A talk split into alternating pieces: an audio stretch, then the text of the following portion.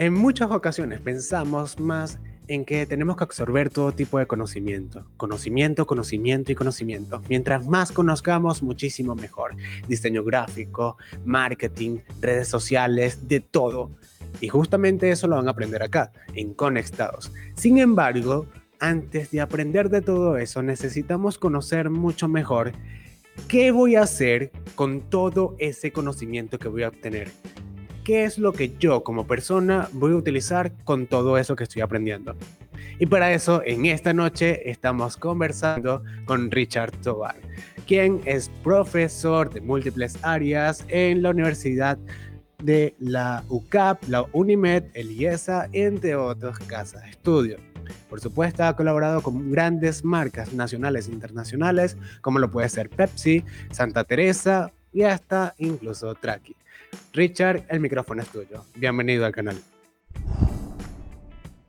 Gracias Andrés por la invitación. La verdad es que yo estoy muy emocionado y al mismo tiempo un poco nervioso de este espacio. Hice mi trabajo de investigación y empecé a contactar personas después de publicar el flyer y me decían, Andrés es increíble, da unas clases de oratoria brutales, además es un monstruo generando contenido. Y dije, bueno, qué miedo, te voy a venir a hablar yo aquí. Quiero aprovechar de saludar a todos los que están conectados a Sidney, a Andy, Fer Verónica, Kelly, Yusmari, Vane, Fabiola, Cris, Gloria, Adriana, Catherine, Katy, Nico, Carolina, Michelle, Cris, Álvaro e Isfer. La verdad es que hoy la intención es que tengamos un espacio menos de conversación en el cual justamente planteemos primero la diferencia entre estudiar y aprender y luego entender por qué queremos aprender, Andrés. Me parece magnífico, Richard. Así que antes de iniciar con todo eso, me gusta hacer un preámbulo un poco más abierto para conocerte a ti. Richard, si bien es cierto de que he hecho un pequeño análisis de quién viene siendo tú, quiero que tú mismo nos cuentes con tu propia experiencia, con tus propias palabras, quién es Richard Tobar. ¿Por qué enseñas bonito? ¿De dónde sale eso? Andrés, fíjate que esto es una de las preguntas que siempre respondo en mis conferencias, porque al momento de que vamos a hablar con alguien, las personas se hacen como tres preguntas, ¿no? La primera es, ¿quién es esta persona que está hablando conmigo? La segunda es, ¿qué me va a decir? Y la tercera es, ¿qué me va a dejar? Entonces, en la primera pregunta, yo solía siempre decir mi currículum. Y era como, bueno, ¿yo quién soy? Soy un profesor universitario de reconocidas instituciones como la Universidad Católica Andrés Bello, la Universidad Metropolitana, el Instituto de Educación Superior y Administrativo IESA. Soy además el fundador de Área Índigo, una agencia educativa con 10 años en el mercado. Fui el primer eh, el creador, perdón, del primer preescolar con realidad aumentada, realidad virtual y realidad mixta desde Chile para Latinoamérica. Eh, soy conferencista TEDx, además colaborador del TED Circle, pero luego de decir, fui coordinador de la aceleradora de negocios UCAP y Talbank, y luego de decir todo esto, yo me preguntaba, bueno, pero esto realmente es lo que soy yo. Y la verdad es que no. A ver, eso simplemente son resultados, ¿ok? Estos son consecuencias de decisiones que se tomaron, de aprendizajes que se obtuvieron y de experiencias que fueron capitalizándose en el tiempo. Entonces yo me preguntaba, ¿realmente quién soy yo? Y ahí llegué a el término de que soy un humano y ya, un humano que a través de sus fracasos y sus errores y sus experiencias logró capitalizar a qué se quería dedicar. Yo, por ejemplo, cuando era chamo quería ser doctor y yo soy el tipo de personas que ve sangre y se desmaya, me explico. Pero yo quería ser doctor para salvar vidas. Luego quise ser arquitecto para construir soluciones, pero yo soy el tipo de personas que dibujo un muñequito con palitos y, y le faltan palitos, me explico. no es una cosa como que funcione demasiado. Eh, luego quise ser músico, esto se logró un poco más. Tuve una banda llamada El Parto de Rata, y bueno, ¿por qué se llamaba así? Porque todos los que estábamos ahí tocando y tal éramos muy feos, ¿ok? Pero hacíamos algo lindo, que era hacer música, y buscamos una referencia de algo horrible como una rata, pero dando a luz, ¿me explico? Entonces nos llamamos el parto de la rata. El tema es que tocando una vez, pasando de fa mayor a sol mayor, me fracturé el radio y no pude volver a tocar por tiempo prolongado, o sea, ya yo no puedo tocar un set. Entonces eso eh, evitó mi posibilidad de ser músico. Y luego de tres fracasos dije, bueno, ¿qué voy a hacer yo si no sirvo para nada? Y ahí yo dije, ¿sabes qué quiero ser? Quiero ser Batman. ¿Sabes quién es Batman, Andrés? Sí, sí, por supuesto, por adelante, cuéntame todo. Batman es este tipo alto, gigante, ok, fornido, que usa unas licras pegaditas y le quedan divinas. Bueno, el tema es que cuando yo era más chamo, yo era una IBM, sí, una inmensa bola de masa. Y cuando me puse las licras como las de Batman, parecía más bien morcillamán, que es como una cosa que negra y gigante que dejaba una manchita de grasa por todos lados. Pero yo quería ser superhéroe para luchar por la justicia. Y luego me pregunté qué tienen estos cuatro personajes en común. Y lo que tienen en común es que los cuatro son humanos que quieren ayudar a otros humanos. Y fue ahí donde acuñé el término que lo que yo soy es un humano, un humano que ayuda a otros humanos desde la enseñanza y el aprendizaje a encontrar dónde quieren estar para agregar valor. Y desde la educación, que es a lo que me he dedicado desde hace más de 10 años, me he dedicado a salvar vidas como el doctor, construir soluciones como el arquitecto, a transmitir mensajes como el músico y a luchar por la justicia como Batman. Pero además, un humano que enseña bonito. Y es algo que la gente siempre me pregunta porque incluso lo tengo tatuado en el brazo. ¿Qué es enseñar bonito? Enseñar bonito nace del yoga bonito de los brasileros de Pelé, que cuando iban al terreno, a la cancha, lo dejaban todo en el juego. Lo hacían con creatividad, con carisma, con pasión. Y yo me pregunté, si el aula si los espacios formativos, si los espacios digitales son el terreno de nosotros los que educamos, enseñamos y acompañamos, entonces, ¿qué tal si lo hacemos bonito, con creatividad, con pasión, con intención y con voluntad? Entonces, eso me ha permitido impactar a más de 14 mil personas desde hace 10 años con los distintos formatos en los que he estado, trabajar con marcas muy reconocidas como las que ya mencionaste, entre otras, y hoy en día ser una de las referencias, al menos local, de eh, la educación alternativa y el primer conferencista TEDx que desde Venezuela se licenció en la plataforma con la conferencia educación alternativa como alternativa para la educación. Entonces esto ha sido un poco mi recorrido, me defino como un humano que siempre puede meter la pata, un humano que enseña bonito y un humano que quiere conectar desde su historia con la historia de otros. Wow, Richard, qué maravilloso, qué maravilloso es sin duda una gran experiencia reconocer a esta gran persona, pero va algo mucho más allá. No venimos a hablar solamente de ti, sino de tu experiencia y de lo que has obtenido en todo este proceso. Pero, pero, pero, tú lo haces desde el ámbito profesional enseñando. Ahora nos vamos a conectar desde el otro lado. Como una persona o tus estudiantes, vamos a colocarlo de esta forma, obtienen ese conocimiento tuyo. Habías mencionado en un principio que están las dos cosas diferentes, lo cual es aprender y también la otra que es mucho, pero mucho más eficaz todavía. Así que, Richard, adelante, cuéntanos cuáles vienen siendo estas dos. Bien, con la creación de la empresa Aria Índigo, yo comencé a explorar. Aria Índigo es una agencia educativa dedicada a potenciar humanos y empresas para hacer de sus ideas algo extraordinario.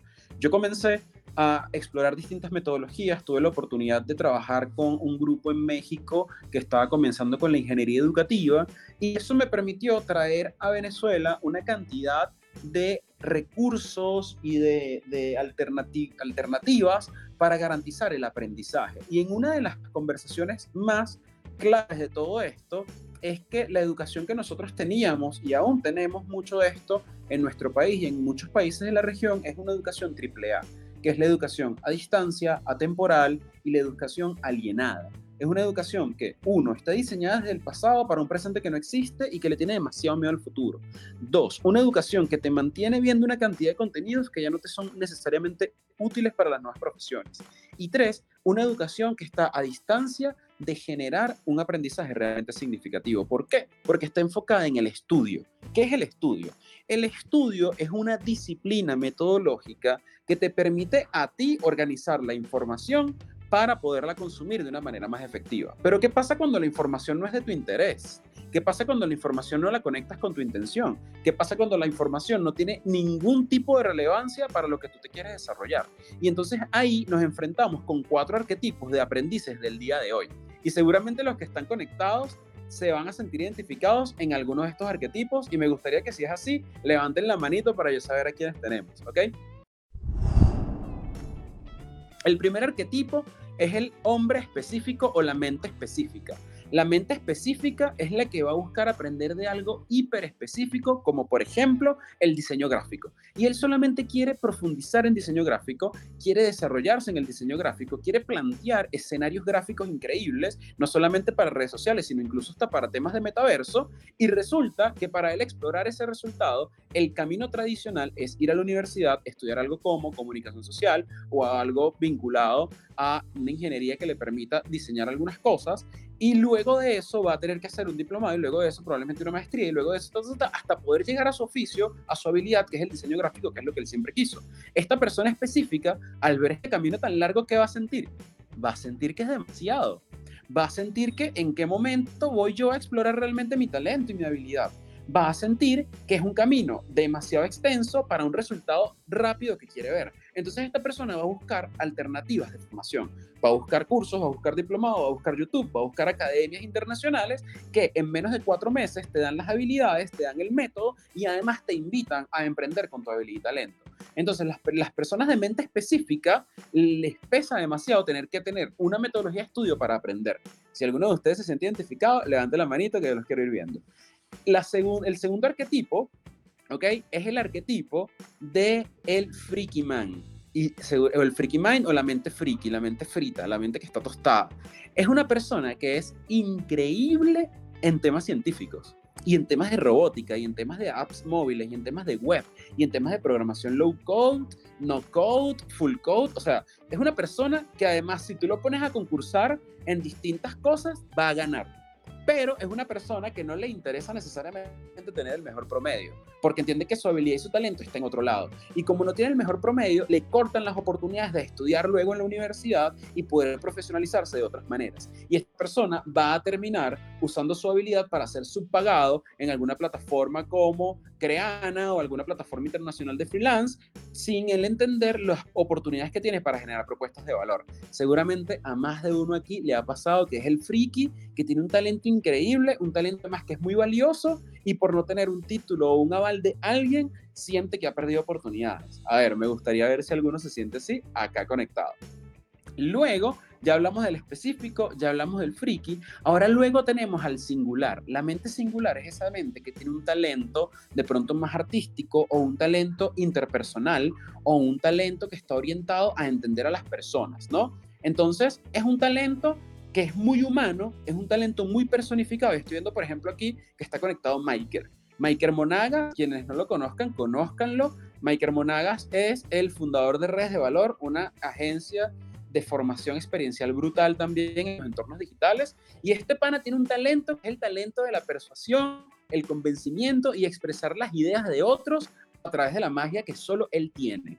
Este talento, brother, ¿cómo tú convences a alguien de que tienes este talento y que te puede visar para estudiar. O como tú convences a una universidad que este talento es merecedora de una beca. Entonces, esta persona siente que no tiene unos espacios para seguir explotando su talento y le toca explotar su talento para otras marcas, para otras personas, para bien sea clientes o alguien que lo contrate y de alguna manera sentir que está limitado por no poder acceder a otros círculos hasta que su talento explote y la gente lo reconoce. ¿Cuántos de ustedes no han sentido que está como frenado porque tienes un talento singular, un talento increíble que está súper personificado y no hayas dónde ponerlo a disposición del otro? Pasa demasiado, pasa demasiado. Y luego tenemos ya hablamos del específico, ya hablamos del singular, ya hablamos del friki y luego tenemos al que es mi favorito, que es el mente de negocio es el, el, business mind, es la persona que está pensando en el negocio, que cuando era chiquito le dan un billete para el desayuno y el chamo lo que hacía era comprarle el desayuno a los otros niños y después venderse los más caros a otros y así sucesivamente hacía trading de almuerzos. esta persona quiere billete, esta persona quiere dinero, entiende que su, su, emoción y su pasión y su vocación es comercial.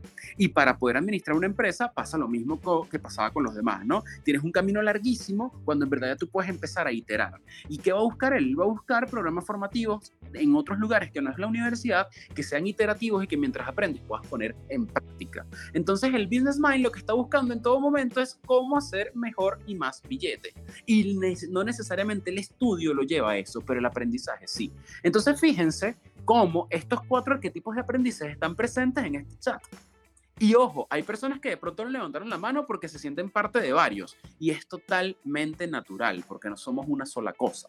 Entonces, frente a eso, no necesariamente nos interesa como aprendices tener una metodología que es muy válida, para administrar y organizar nuestra información, sino todo lo contrario, lo que nos interesa son experiencias que nos permitan aprender. ¿Y por qué les estoy hablando de esto? Porque lo conecto con lo que me preguntaba Andrés. ¿Cómo entonces tus aprendices aprenden y no estudian? Y eso es importantísimo aclararlo. No es como que no tengan método para estudiar, porque también doy clases en las universidades, un poco distinto como los otros, pero también lo hago. Y el tema está en que yo no proveo información y contenido. En las experiencias formativas que yo construyo, desarrollo experiencias, momentos, desarrollo retos, algo que le permita al aprendiz entender que tiene en su mochila de recursos y entender qué le hace falta meter en esa mochila de recursos para crear y construir soluciones. Entonces, ¿qué ha pasado? Ha pasado que yo tengo un programa formativo en el que mis aprendices reconocen que entre todos los retos lo que, le dio, lo que se dio cuenta es que le hacía falta entender cómo es la gobernanza en otros equipos de trabajo y yo como mediador y como formador, como facilitador, no es que me voy a pegar a mi programa que no, lo que pasa es que yo te tengo que dar eso en el módulo 8. No, yo te lo tengo que dar ya, porque es que si yo no te lo doy ya, tú no vas a tener el momento de resolver lo que quieres resolver fuera.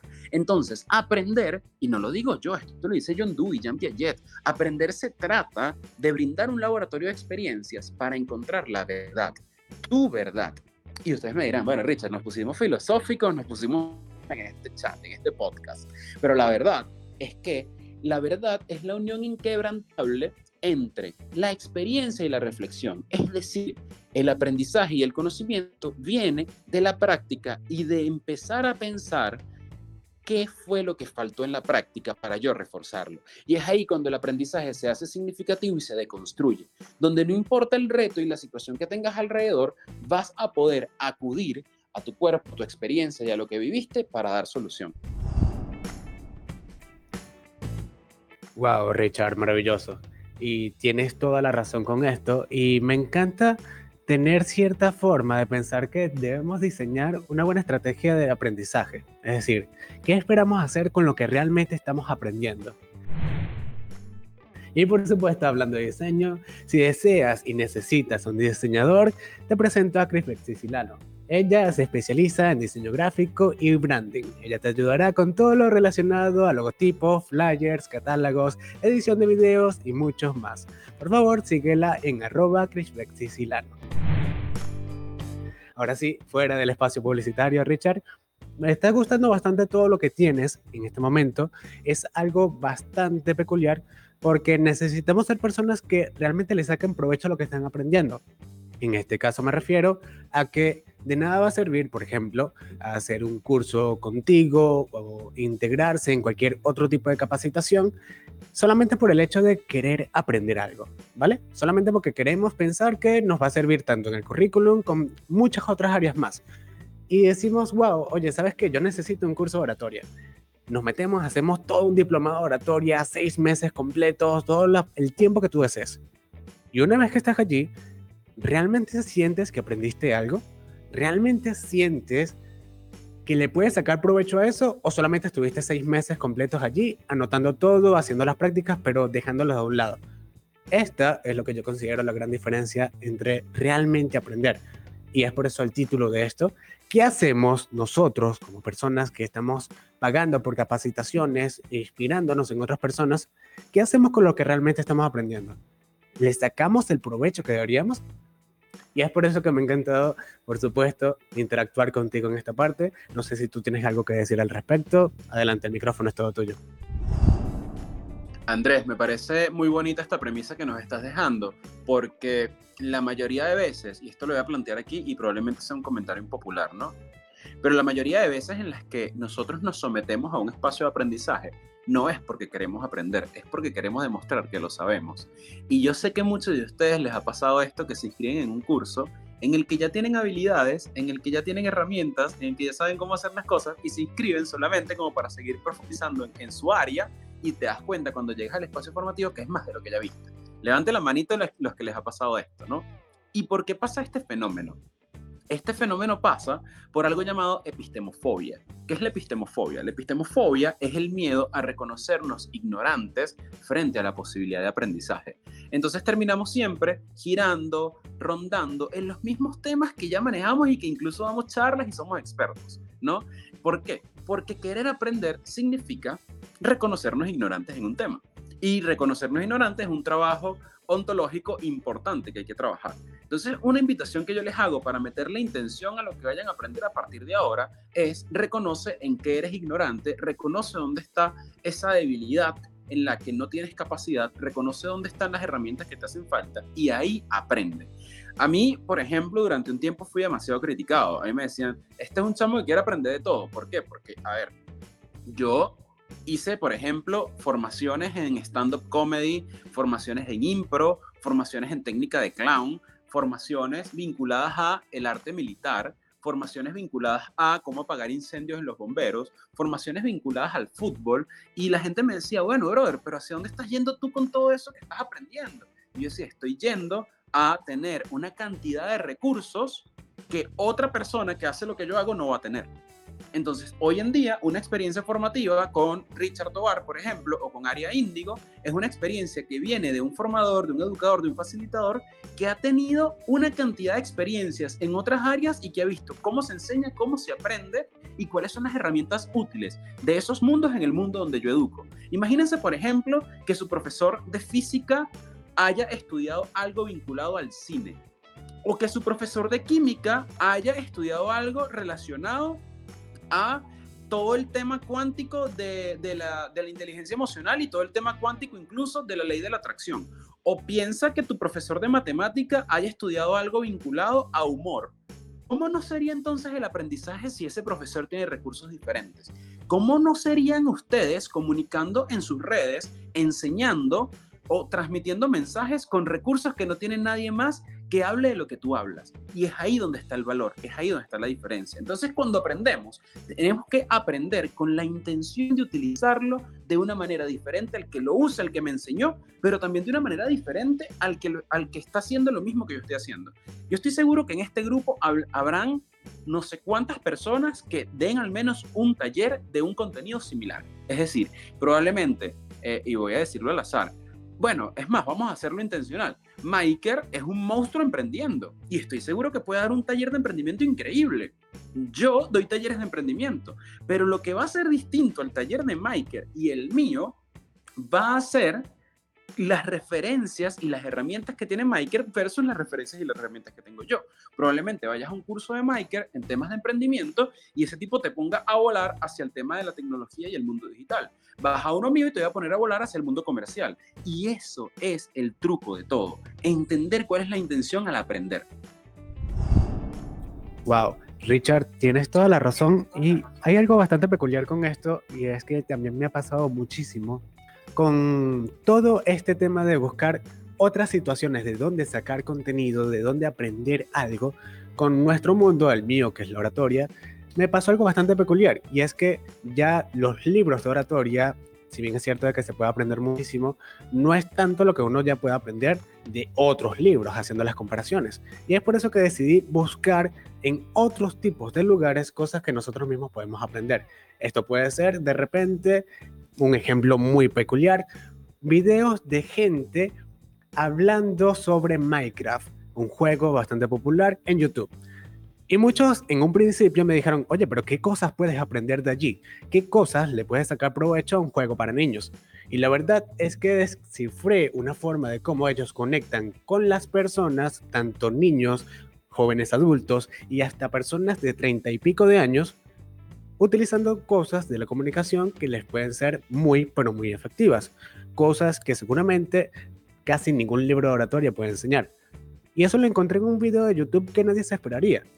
La visión que nosotros podemos tener al momento de recibir información puede cambiarlo todo, porque si yo voy con la idea de solamente entretenerme, voy a hacerlo, voy a entretenerme. En cambio, si yo voy con la idea de buscar información útil para mí, estoy seguro de que tarde o temprano la voy a conseguir. Tal vez no, pero muy probablemente sí, porque yo estoy con esa idea de sacarle el máximo provecho a lo que estoy consumiendo. Y esto le puede ser útil a todos ustedes en muchos ámbitos. Esto puede ser videos de YouTube, puede ser en cualquier tipo de lugar. Y por supuesto, sáquenle, sáquenle provecho. Richard, es momento de hacer otro tipo de pauta publicitaria y en este caso es momento de mencionar Azúcar Tendencias. ¿Quieres eh, vestirte bien y a la moda? Con ellas lo podrás hacer y conseguir todo tipo de ropa importada para todo tipo de damas, caballeros y niños. Por favor, síguenlos en Zuka Clothing 22. Ahora sí, prosigamos con esto. En este momento, Richard, vamos a hacer un paréntesis acá porque es momento de seguir hablando acerca de ti. Quiero que me cuentes cuál ha sido esa experiencia que tú digas, wow, Andrés, me encanta lo que hago, hago mi trabajo, amo estar acá. ¿Cuál fue ese último momento que te hizo sentir así? Antes de responderte, Andrés, quiero aprovechar el comentario que hiciste antes del, del, espacio publicitario, porque fíjate que tú comentas, ok, de pronto ya no estoy aprendiendo de los libros de oratoria, Ahora voy a aprender de un video de YouTube de Minecraft y es totalmente válido. Un ejercicio que les quiero regalar, que a mí me funciona muchísimo al momento de plantear experiencias formativas, es irme a lo que es diametralmente opuesto a lo que yo quiero profesar o quiero enseñar. Por ejemplo, hubo un momento donde yo tuve la escuela de speakers, escuela de speakers que se vendió en un Macor, por ejemplo, y toda la red de Humanitas fue, eh, digamos, formada por, por nuestro equipo de, de, facilitadores en temas de speakers, ¿no? Y una de las cosas que nosotros hicimos para diseñar esta escuela fue irnos a lo diametralmente opuesto y decíamos, ok, ¿qué hace un speaker? Un speaker habla, un speaker se expresa, un speaker usa su voz para transmitir un mensaje. ¿Qué pasa si el speaker no puede usar su voz? ¿Quiénes transmiten sin usar la voz? ¿Quiénes muestran sin necesidad de decir ni una palabra.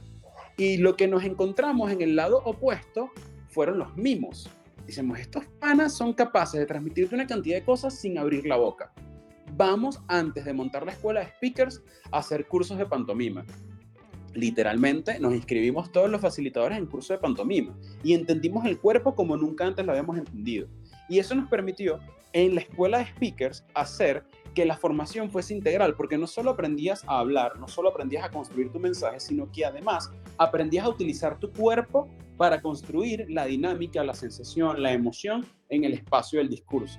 Entonces, lo diametralmente opuesto te va a dar un valor diferenciador que no te va a dar lo que está alrededor de lo que nosotros hacemos al momento de enseñar y mucho menos al momento de aprender. Muy bien. Ahora, ¿cuál ha sido esa experiencia? Creo que hay muchas. Me preguntas por la última. Sin duda, la última es en un proyecto en el que estoy ahora, que no puedo mencionar quién es el cliente, este, por temas de confidencialidad, pero digamos que es una marca grande en Venezuela dedicada al café. ¿Ok? Hasta ahí lo voy a dejar. Y es una marca que en más de 20 años en el espacio eh, de su negocio no había incursionado en espacios formativos para sus colaboradores y su talento humano. Y ellos estaban muy interesados en hacer una inducción a su gente. Gente que ya tiene muchos años trabajando ahí, que sabe cómo se mueve el mambo, cómo se mueve el cover. Y entonces le decíamos, ok, ya va, ¿qué tal si hacer una inducción para que la gente conozca lo que ya conoce, es decir, aprenda lo que ya ha aprendido por la práctica? ¿Qué tal si hacemos una experiencia inmersiva en el que cada uno de los colaboradores del talento humano viva el rally de esta marca? Y que ese rally conecte al que está, por ejemplo, en las tiendas con el centro de producción y conecte el de centro de producción con el trabajo administrativo. Y el de trabajo administrativo aporta ideas para el servicio en tiendas. Y eso, esa experiencia inmersiva, ha logrado no solamente que la atención brindada en este espacio suba considerablemente, sino que también suban las ventas. Entonces, en el espacio formativo también hay estrategias consultivas, estrategias de negocio que no vemos a primera instancia. Y eso me conecta siempre con el amor que le tengo a hacer lo que hago, que es enseñar, pero enseñar tan bonito que impacte en otras áreas y dimensiones del negocio. Y si me voy más atrás, de pronto antes de empezar a trabajar con marcas y tal, no sé qué, yo comencé haciendo, formaciones gratis a chamos de la fe y alegría, chamos de la ABEC, en temas de propósito de vida. Y recuerdo claramente en el 2000 14, 15, un niño en Adícora al que yo le pregunté cuál es tu propósito en la vida. Y este niño en ese año me dijo llegar a casa y tener un plato de comida.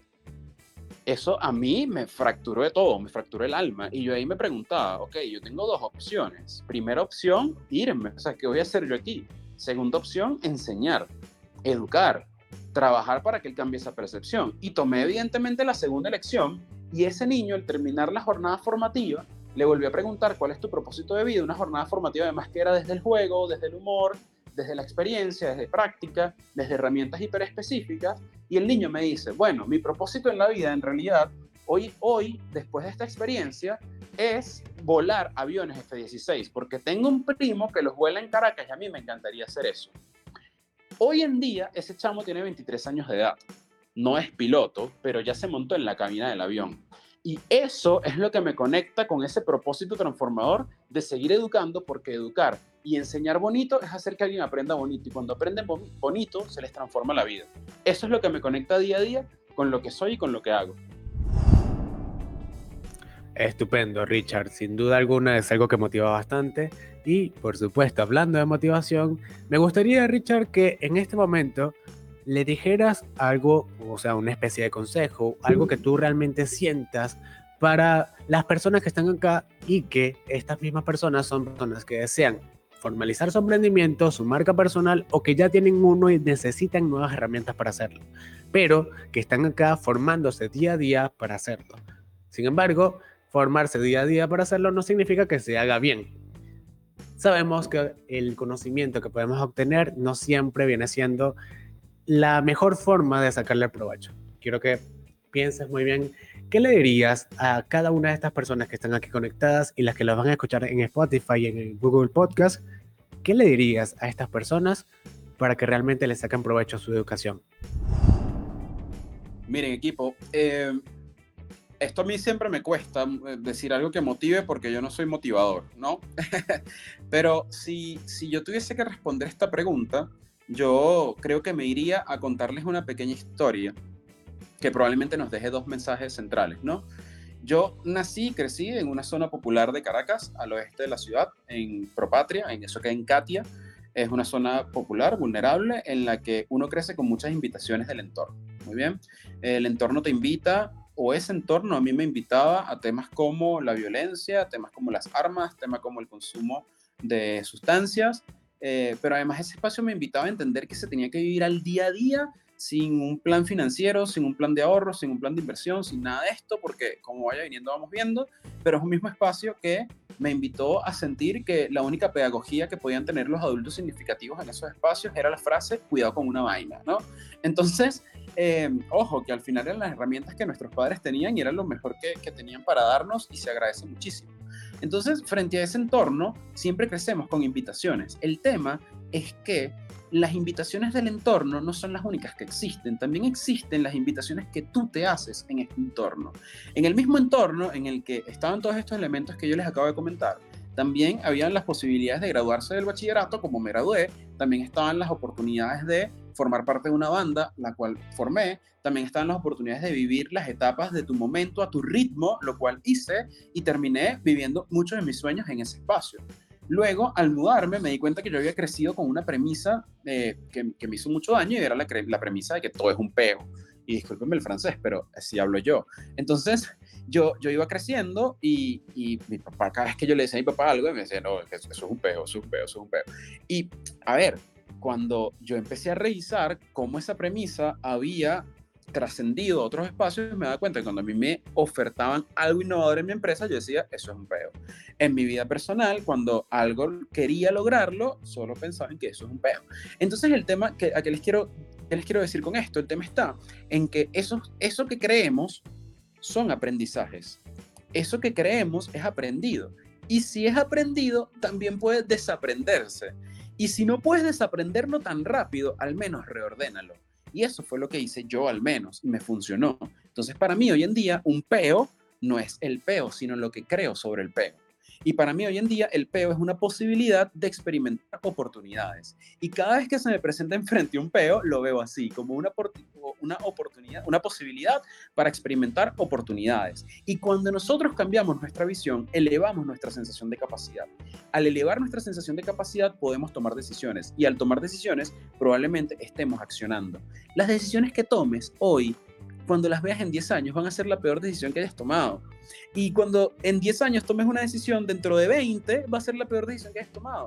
¿Por qué? Porque lo que está alrededor de nosotros siempre nos ha hecho pensar, creer, sentir que hay un solo camino para lograr lo que queremos lograr. Y la verdad es que hay muchas alternativas. Entonces entiende que el entorno siempre te va a decir que cuando quieras hacer algo diferente va a ser una mala decisión. Y lo peor es que tú te lo vas a repetir. Entonces, ¿es una mala decisión? Sí, pero las malas decisiones son las que te van a llevar a unos caminos que estás a punto de descubrir y que probablemente te muestren la mejor versión de ti mismo. Recuerda que emprender va a ser un peo, una posibilidad de experimentar oportunidades. Profesionalizarte también lo va a hacer.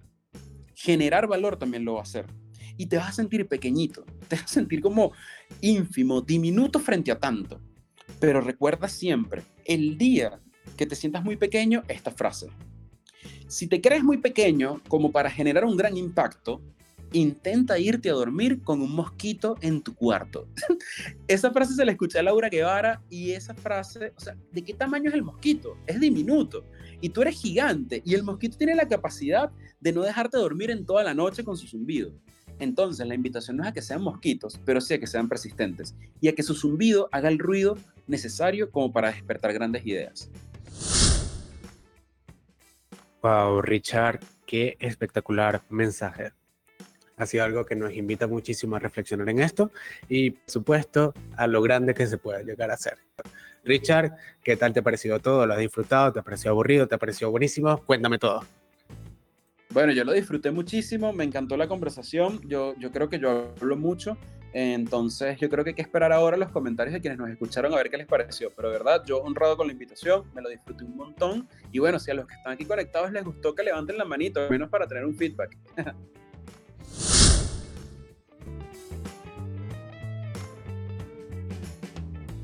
Richard, Muchas gracias por estar acá conectados con nosotros. Recuerda que este es el lugar donde todos los profesionales se encuentran, donde podrás aprender acerca de oratoria, marketing, comunicación, redes sociales, todo, absolutamente todo lo que necesitas para crecer de forma profesional y completa.